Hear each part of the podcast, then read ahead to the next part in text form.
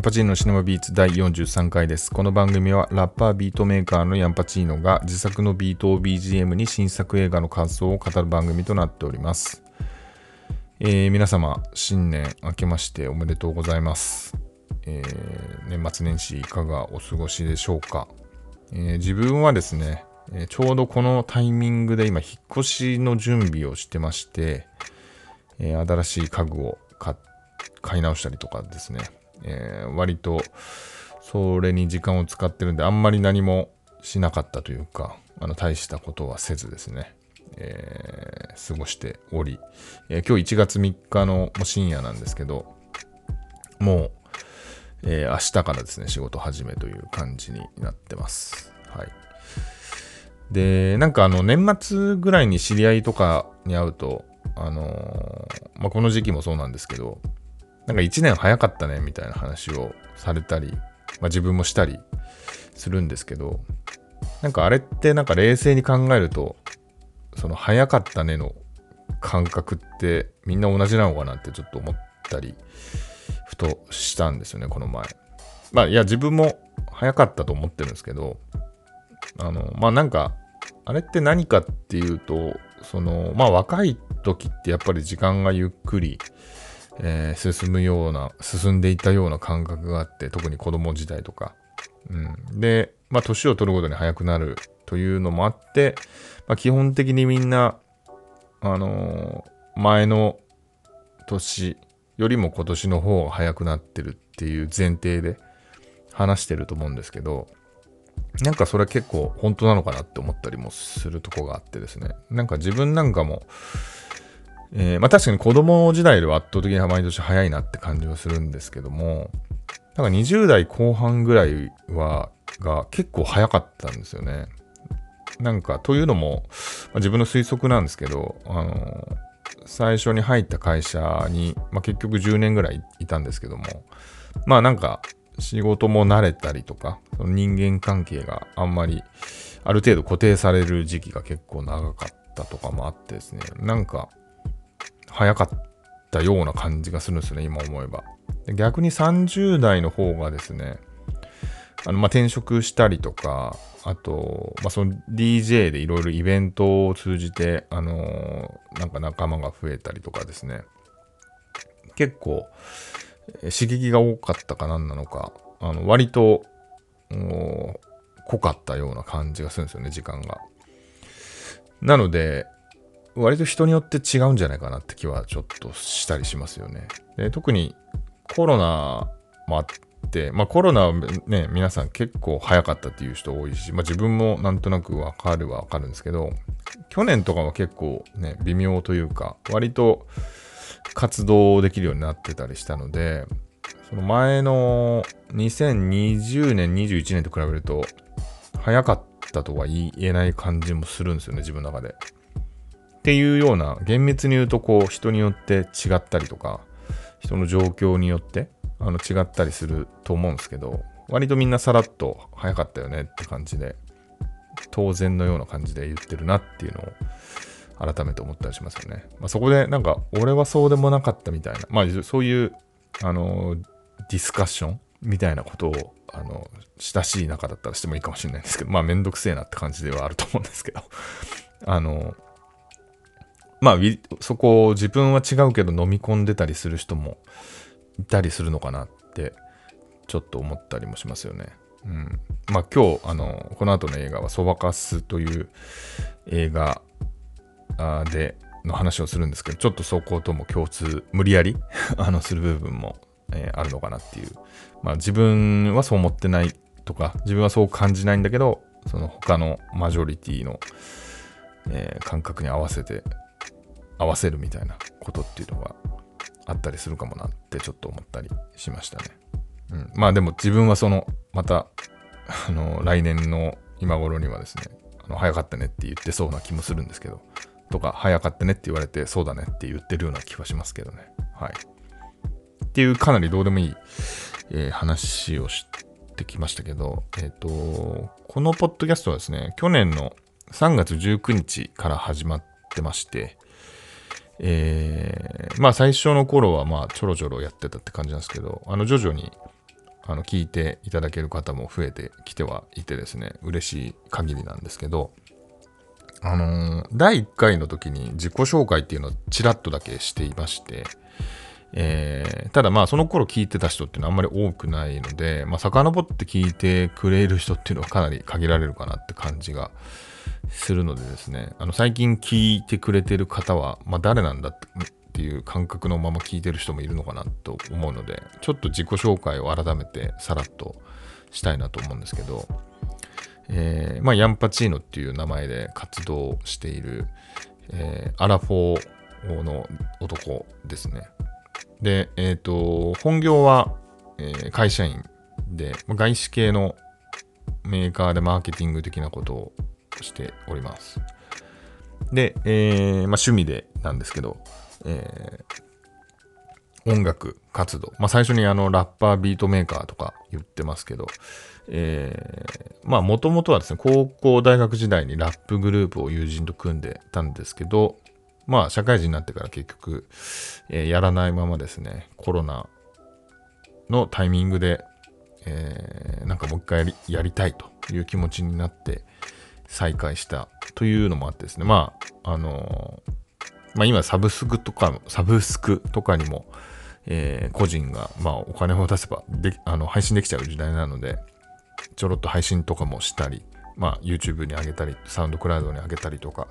してるんで、ちょっと名乗って見てるという感じですね。はい。で、あとは、まあ小説を、それもコロナ禍にですね、あの、まあ、創作意欲が湧いてきたのか何なのか、あの、音楽制作の傍ら、毎週、えー、ノートに、ノートという、まあ、プラットフォームのノートですね。あの、紙のノートじゃなくて、あの、小説をですね、連載小説を、えー、書きまして、えーまあ、自分の、え、まあ、若い時のですね、トラウマ恋愛をベースにした、え、小説なんですけど、これも結局毎週、結局1年ぐらい、毎週書いてたんですね。で、それはもう書き上がってノートに、えー、上がってるんで、もし興味があれば見てほしいんですけど、えー、そんなこともしてたりします。はい。で、まあ、その時にですね、ノートを毎週木曜日の8時に更新するっていうことを、まあ、自分で宣言して、結構それを自分は守れた。何回か飛ばしたこともあったと思うんですけど、えー、まあ割とそれによって書き上げられたところもあってですね、えー、それをこのポッドキャストでも踏襲して木曜8時という時間帯にしてます。なので、まあおかげさまでというか、あの継続ができているなという感じがありますね。で、まあ今言ったその、ポッドキャストですね。まあもともとはノートをその、えー、書いてる時に映画のレビューとかも書き始めて、えー、まああとツイッターに書いたりとかしてたんですけど、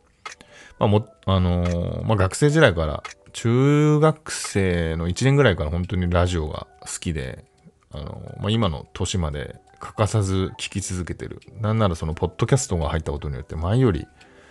聞いてる時間も長いんじゃないかな。そのポッドキャストとか、あのー、なんですか、その iPhone で聞けたりとか、聞く環境が前より充実してるのもあってですね、より聞いてるような気がするんですけど、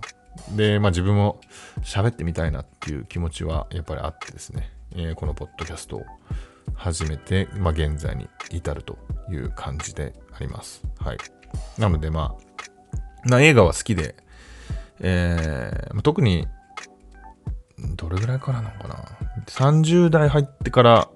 なんか余計見るようになりましたね、ある頻度で。で、ここ4、5年はかなりペースが高まっているという感じが、えー、自分でもします。はい。で、えー、まあそんな感じの自己紹介です。で、えー、あとこの番組でですね、あの、まあ来年というか、来年じゃないや、今年、2023年はですね、まあよ、あの、引き続き今聞いている方に聞いてもらいたいなという気持ちもあるんです、あるんですけど、えー、なんかその、もう少しこう、インタラクティブに反応とかも知れたらいいなっていうふうに、えー、思ってはいますね。あの、まあ、これを前の方の回を聞いてくれてる方はお気づきかもしれないんですけど、一時期あの、メールアドレスを案内して、あのメールをくださいみたいなことを終わりの方にエンディングに言ってた時期があったんですけど、一向にメールを読んでる気配ないなっていうことに薄々気づいてる方もいると思うんですけど、えー、結局来てないっていうことなんですよね、メールが。はい、残念ながら。まあ、結構ハードル高いのか、まあ自分の、まあ聞いてもらってはいるけど、そこまで、あのー、ね、あの なんですか、言うことがないっていうことに尽きるのかもしれないんですけど、なので、とりあえず当面はやっぱりあの、ハッシュタグとかに戻した方がいいかなって思ってですね。あの、戻した方がいいっていうか、ハッシュタグを改めてここでアナウンスしたいなと思ってまして、あの、シネハッシュタグシネマビーツという、えー、感じで、まあ、ツイッターになるんですかね。ツイッターですよね、ハッシュタグだから。とかでコメントとかしてもらえると嬉しいなっていうふうには思ってます。なんとか拾って、あの、リアクションしたいなというふうに思っております。まあ、今もあの、ハッシュタグなしで、えー、直接コメントしていただいたりとか、ノートに聞いてますよとか書いていただける方もいて非常に嬉しいんですけど、なんかそこがもう少し見える化できたら嬉しいなと思いつつ、まあそんな贅沢なね、リクエストのような気もするので、あの聞いてもらえるだけでも嬉しいし、別に継続的に聞いてくれなくても、たまに聞いてくれたらって、なんかどんどん弱気になってるけど、はい。感じで、まあ、自分がやりたいだけっていうところは正直あるので、あの、お付き合いいただける時が、時間が許す時に、え聞いていただけると嬉しいですね。まあなんかあの、この前ツイッターとかで、掃除してる時とか、あの、散歩中に聞いていますって言ってくれてる方がいて、なんかそういう生活の一部として聞かれてるのってむちゃくちゃ嬉しいなっていうふうには思いますね。まあ僕なんかもそういう感じでポッドキャストをよく聞くので、あの、ジムに行ってる最中に聞いたりとか、あとは、あの、寝る時に毎回聞いてるんですけど、あの、ね、あの聞きながら寝落ちするっていうのを大体やってるんで、まあそんな感じで使えてもらえると嬉しいなと思ったりしますね。はい。まあそんな感じで。まああと、あれですね、メールも別にあの、開けて続けているんで、送ってもらえたら嬉しいですね。まあ、どんなこと書いてもらうといいのかな。まあ、聞いてますよだけでも嬉しいですし、あその取り上げた映画に対する感想とか、まあ、この映画良かったですよみたいな感じで、あの、送っていただけたら嬉しいですよね。あの、まあ、勝手にですけど、読み上げ、読み上げるっていうと余計書きたくなくなるのかな。どうなんですかね。あの、番組の中でも拾ったりできたら嬉しいなっていうふうには思ってます。はい。で、あと、この配信自体は、まあ、えー、これは自分、もう聞いてる人なんで言う必要ないのかもしれないんですけど、Spotify と Amazon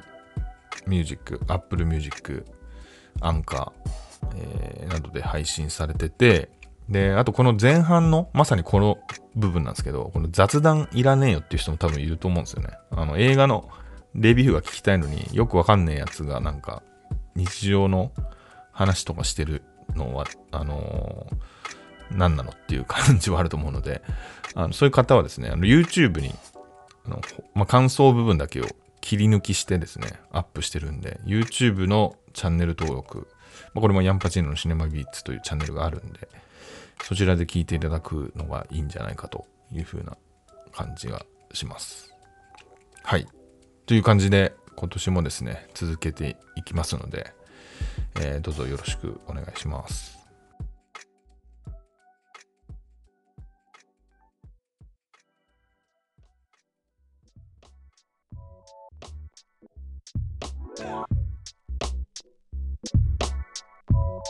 はい、映画コーナーです。本日取り上げた作品は、えー、昨年の12月16日に公開となっている映画そばかすです。えー、この映画は、えー、他人に恋愛感情を抱かない女性が周囲と向き合いながら自分自身を見つめる姿を描いたドラマ30歳のそばたかすみは物心ついた頃から恋愛がよくわからずいつまでたっても恋愛感情が湧かない自分に不安を覚えながらもマイペースに生きてきた大学では音楽を志すも挫折し現在は地元のコールセンターで苦情対応に追われる日々を送っている。妹が結婚妊娠したこともあって母からは頻繁にプレッシャーをかけられておりついには無断でお見合いまでセッティングされてしまう。そこで彼女が出会ったのは結婚よりも友達付き合いを望む男性だった、えー、ドライブ・マイ・カーの三浦透子が主演を務め中学時代の同級生を前田敦子同僚を北村匠海妹を伊藤真理香が演じる。えー、ヒズの浅田敦が企画脚本を手掛け、劇団玉田企画主催の玉田真也が監督を務めたということです。えー、でちなみに、この映画のタイトルのそばかすっていうのは、この主人公の、えー、名前、そば田かすみを略,、まあ、略してそばかすというとこから来ていますね。で、まあ、本題に入る前にあの完全に脱線いきなりしますけど、えーまあ、この主演の女性を三浦透子さんが演じてるんですけど、その母親役を坂井真紀、えー、さんが演じていまして、で、まあ、僕はですね、えー、中学生、高校生だったかなぐらいの時に、あの、坂井真紀のファンだった時代がありましてですね、あの CD 買ったり、えー、ラジオ聴いたりとかしてたり、まあ、ドラマ見たりしてたんですけど、で、そのラジオの、えー、中でですね、えー、映画の紹介がされていて、えー、ギルバート・グレイプっていう、えーまあ、ディッカプリオがまだ、なんですか、子供？うんとして、えー、出演してて、えー、あと、まあ、ジョニー・デップ、えー、主演の映画なんですけど、で、それがまあファンだ、あのー、まさかまきのファンだったんで、えー、映画も見てみたいなという風になってですね、えー、銀座の新聞芸座だったような気がするんですけど、に、えー、初めて映画見に行ったっていう思い出がありますね。えー、確か、2本立てかなんかで、カリフォルニアやってたのかな？あの、それはブラッド・ピットですよね。のカリフォルニアって映画と2本立てだったような、そうじゃなかったような記憶なんですけど、なんで結構、その初めて、その東映漫画祭り的なものじゃなくてですね、自主的に映画を見に行った、特に洋画を見に行った、えー、経験なんで、非常に、えー、なんですかね、思い出深い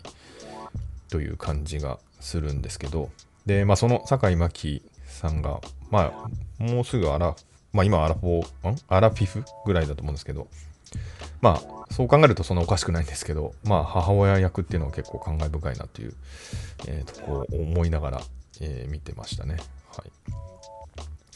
という、まあ、余談まあ、置いといてですね、えーと、本題に入りたいと思いますが、えーと、この映画の主人公は先ほどあらすじにあった通り、えー、他者に対して恋愛感情、えーまあ、および性的感情を抱かない、えー、主人公なんですよね。えーまあ、いわゆるアセクシャルの、えー、主人公ということになるんですけど、えーまあ、自分が知る限りそのアセクシャルの女性が主人公の映画って見たことないなっていうのもあって、えーまあ、どんな風なえー、話になるんだろうっていう、えー、気になってはいたんですけど、で、まあ見てみた印象としては、その、まあ映画の中でもアセクシャルって言葉は出てきませんし、えー、なんですかね、明確にこう人とこう線が引かれてて特別な人ということではなくて、えー、もう少しこうグラデーションがかかってるような感じもしますし、まあ、映画の中でその主人公自体も、まあ、特別な人というよりは、えまあ、普通の人だけども、えー、自分の中にその他者と違うっていう悩みがあるっていう人ですよね。まあ、そういう描かれ方なんですよね。で、まあ、そういう人がその悩みを抱えながらどう社会と向き合うかっていう話というふうになっていて、まあ、そういう、えー、面で見ると全然こう幅広い人が該当するような映画なんじゃないかなっていうふうに思いますね。まあ自分自身も、えー、まあ、いろんな面でそういうふうに感じることはありますし、えー、まあ、その大きなことから小さなことはありますし、まあ、客観的な属性みたいなレベルで言うと、えー、自分の場合はアラフォーで未婚っていう独身っていう属性に、まあ、客観的にはなるので、まあ、それだけでもそのマジョリティではないというか、あのマイノリティにはなったりするんですよね。なんで、その社会の常識としては、もう結婚してあのしているという前提で話されたりとか、えー、まあ、今後結婚するつもりという前提であの話されたりとかは全然しますよね。まあ、あのかといって自分が今今後もしないって決めてるわけじゃないんですけど、ただまあ、うん、時にそれが、うん、無配慮だなと感じることもあったりはするので、えー、なんですかね、あの、まあ、この主人公、まあ、主人公の抱えてる悩みのがもう少し、えー、重いとも言える、重いかなとは思うんですけども、あの、共感できる部分はすごいあるなっていうふうに思いました。で、えー、まあ、あのー、普遍的だとは言ったんですけども、その実際にそのアセクシャルの人が社会と、えー、対面した時に感じる、えー、葛藤みたいなものはやはりちゃんと描かれていて、えー、まあ、例えば、まあ、今回あのそんなにネタバレはしない予定ですけど、あの、冒頭で合コンの、合コンに主人公が参加してるシーンから始まるんですよね。で、まあ本人はちょっと数合わせ的に来たみたいな感じなんですけど、えー、まあ、参加してるその男性っていうのは、あのまあ、当然、えー、彼女、主人公も、えーと、異性愛者の前提でいろいろ好きなタイプを聞いたりとか、えー、まあ、場合によってはそう迫ってきたりみたいなことをするわけなんですけど、まあその時に、あのー、霞は、えーまあ、異性愛者のふりをしているという対応の仕方なんですよね。まあでもそれはそれで、えー、まあまあ、見てる方からすると、まあ、苦しそうな感じがすごいするというところはあるんですよね。まあ、これは逆に言うと、その、あの、男性側がじゃあ悪いのかというと、そんなこともないと思うんですよね。悪意は全然ないので、で、まあ、さっきの自分の、えー、結婚を進めてくる人もそうだと思うんですけど、基本的には悪意はないと思うんですよね。で、まあ、この映画全体、えー、基本的にその社会からその常識という、まあ、格好付きの常識で、あの主人公や、その、まあ、いわゆるマイノリティ的な人に、関わ、あの、なんですか、あの、接する人たちは基本的にも悪人ではないという描かれ方をしていて、まあ、そこはすごいいいなっていうふうに思ったところですね。まあ、それが現実だと思いますし、まあ、中には悪い人も世の中いると思うんですけど、基本的には、えー、それぞれの、まあ、価値観だったり、えー、常識っていうものにえー、素直に従っていって、えー、まあ、良かれと思って行動してるってことも結構あるですよね。まあ、良かれと思って行動してるからこそ、えー、受け手としてはしんどいってことももちろんあるんですけど、その、例えば結婚、えー、お見合いを、あのー、強引にセットされるとかっていうのは、まあ、苦痛でしかないと思うんですけど、まあ、やってるその母親ですね、まあ、さっきの坂井真紀さんなんですけど、の演じる、えー、母親自体は、あのまあ、娘のことを思ってやってるわけなんですよね。で、その後、そのあたりの、まあ、それもわかるからこその苦しさみたいなのも、えー、あったりはしますよね。これはあのパンフの受け売りなんですけど、あのこの映画自体にその実際のアセクシャルの女性が、えー、アドバイザーとしてあの監修されているんですけど、まあ、その方の発言としてですね、あのまあ、いわゆる同性愛の方とかっていうのは、えー、まあ、割とその伝統的な価値観を持ってる人とかその知識が、え、ない人から、ま、差別されたりとか、え、ま、そういう攻撃的な、えことを言われたりとかっていう、え経験で、まあ、傷つかれたりすることが、えあったりするかもしれないんですけども、まあ、ありがちなのかもしれないんですけど、まあ、セクシャルの人っていうのは、えそういう差別をされたりとかあのネガティブな反応っていうのはされない代わりに、えー、逆に信じてもらえないっていうのが悩みだっていうところは、えー、言われていてで、まあ、それを感じさせるような、え、場面もこの映画の中にあるんですけどでそれは、えー、あまり今まで考えたことなかったんですけど、えーまあ、なるほどなっていうところとあのそれはなんですかねそのアセクシャの人特有の苦しい悩みだなっていうふうにでまあそういうこともあってですね、あのまあ、この映画の中では、えーまあ、見てる方も、まあ、いわゆるその異性もしくは同性愛の恋愛の、えーまあ、映画だったりドラマだったり、まあ、あと現実社会の、えー、経験っていうのがあるのであのこういう風なことになったら例えば男女がこういう感じでいたらこうなるなとか、まあ、場合によってその同性がこういう感じになったらこういう展開になるかなってあのーまあ、恋愛感情がある前提であの先を予測してしまうんですけど、まあ、実際この映画はそういう展開にはならない予想を裏切る展開っていうのが、えー、多くてですね、まあ、それが非常にこの映画を特別なものにしてるなと思うんですけど、まあ、一方でそれが、えー、それこそがそのアセクシャルの人が、えーまあ、社会と向き合う上での、えー、なんですかねあの難しさっていうことなのかなっていうふうにも思いますね。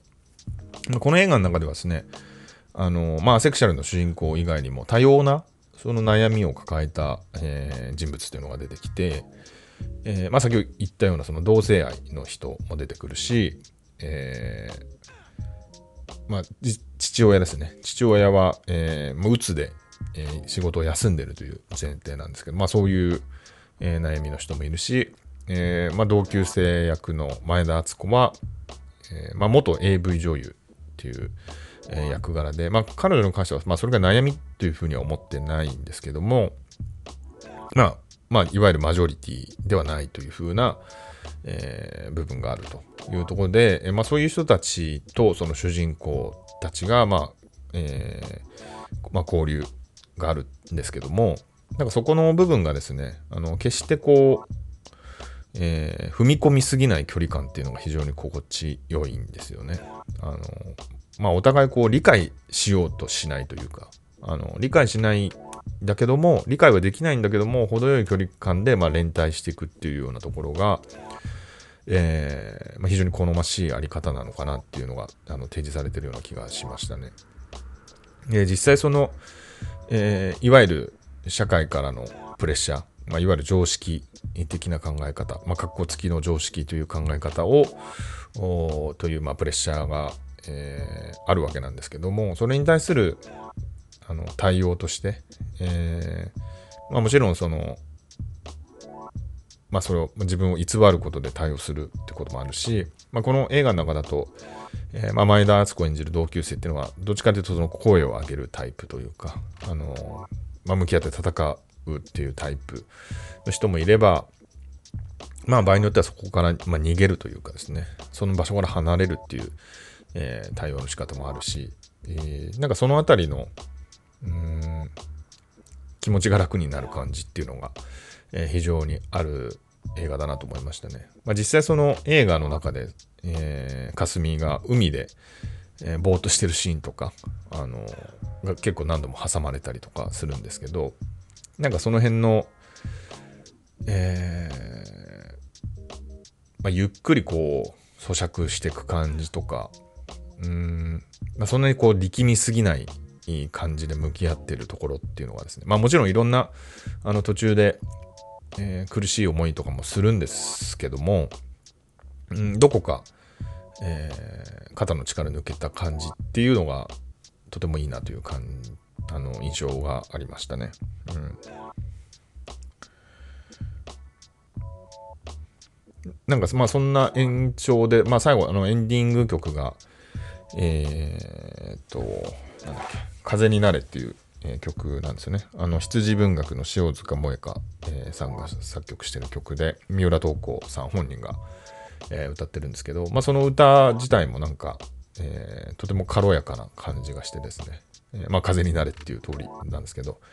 えなんかその向き合い方、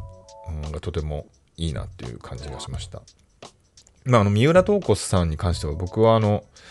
え最初歌手の人だと思ってて、あの2年前ぐらいに落ち着けっていう曲が、まあ、サブスクで、あのー、プレイリストかなんかでも聴いてすごい好きで何度も聴いてたんですけど、まあ、その後ドライブ・マイ・カーで見たので、えー、歌手の人だと思ってたぐらいで、まあ、それぐらい歌が素敵なので、まあ、この曲も、えー、とても良かったですね。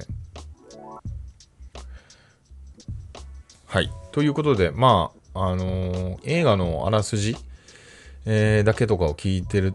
あのー、聞くとですね結構その説教っぽい映画みたいな風に構える方もいるんじゃないかなと思いますし、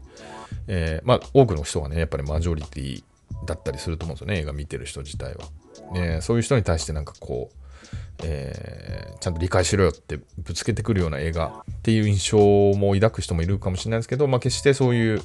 感じの映画ではないですね。まあ、もちろんあの理解していくうんまあ、理解っていうのは完全に理解というよりはそういう、えー、いろんなあ、まあ、多様性っていうとすごい陳腐なんですけど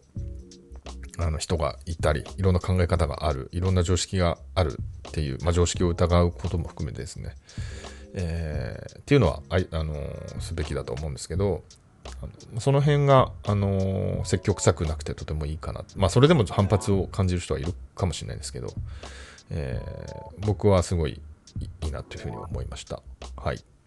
で、ちなみにあの、この映画はですね、えー、ノットヒロイン、なんだっけ？あ、ノットヒロインムービーズという企画の第3弾なんですよね。えー、メーテレとと、えー、制作会社ダブという、えー、ところがやってる企画で、えー、ちなみに第1弾がですね、私たちは大人。で、第2弾がヨダカの片思いということで、まあ、このポッドキャストで両方とも取り上げてるんですけど、まあ、どれもすごい良かったで、僕としても。あの、非常に、あの、この企画の映画に今のところ外れがないので、えー、とても信頼している企画なので、まあ、第4弾があれば、あの、絶対に見ると思います。はい。そんな感じで、えー、新年一発目の、えー、映画感想会でした。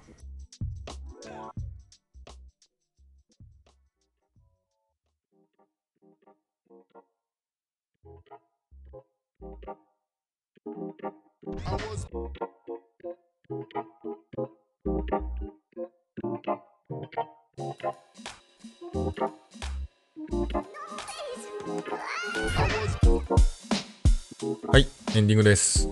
えー、去年の11月、12月ぐらいは、あの見たい映画がありすぎて、えー、あの渋滞してるぐらいの感じで、えー、悩ましいなとか言ってたような気もするんですけど、まあ、いざ年を明けてみると、あんまり見たい映画がなくてですね、あの来週どうしようかなっていう感じなんですけど、まあ、意外と、あのー、期待してなかったけど見たらいいみたいな映画っていうのはもちろんあるし、まあ、去年で言うと、シャドウインクラウドとか、そんな感じでしたけど、あの、まあ、このポッドキャストやってる限りは、えー、強制的に1本は見ることになると思うので、毎週、